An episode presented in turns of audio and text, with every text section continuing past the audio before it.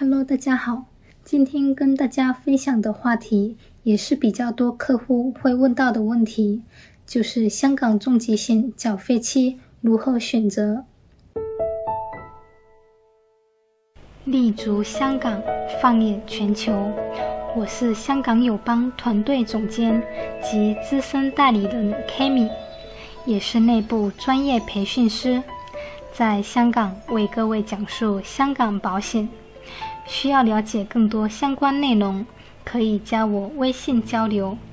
我的微信号是三四六九五幺六。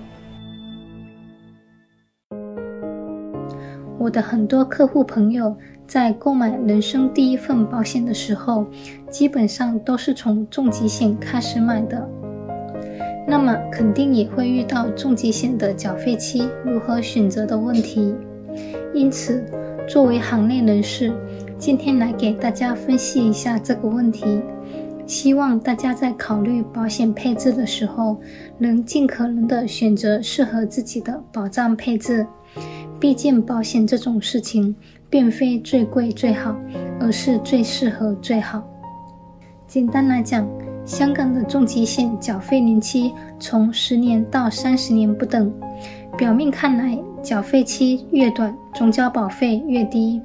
但实际上这是在没有考虑通货膨胀的前提下所得出来的结论。如果把近三十年来内地官方公布的通货膨胀率百分之四的这个数值计算进去的话，反倒是二十五年缴费期是最划算的。因为通货膨胀和工资涨幅可以有效降低后期保费给我们带来的经济压力，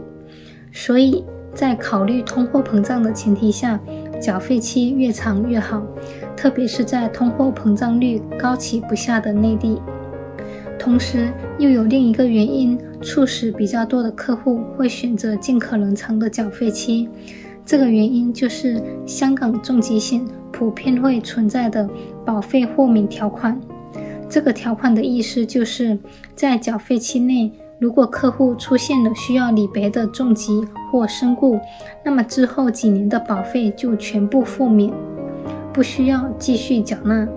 从这个角度而言，也是选择缴费期越长越好，因为通过尽可能的拉长缴费期年限，可以有更高的几率获得保费豁免。可以把重疾险的杠杆做到最大值。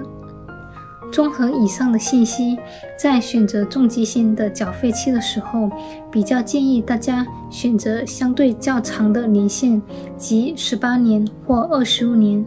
可以参考以下的几条建议：A，给小朋友投保的时候，如果对小朋友目前的健康状况表示满意。并想把保障的重点放在成年以后，则推荐十八年缴费期；如果希望杠杆最大化，则选择二十五年缴费。B. 年轻人投保的时候，如果刚刚入职，工资还不高，则推荐二十五年的缴费期；如果认为自己的工资足够缴付保费，并且希望将保障重点放在五十岁以后，则可以选择十八年缴费期。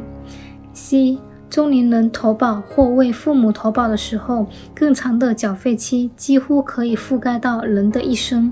因此强烈推荐二十五年的缴费期。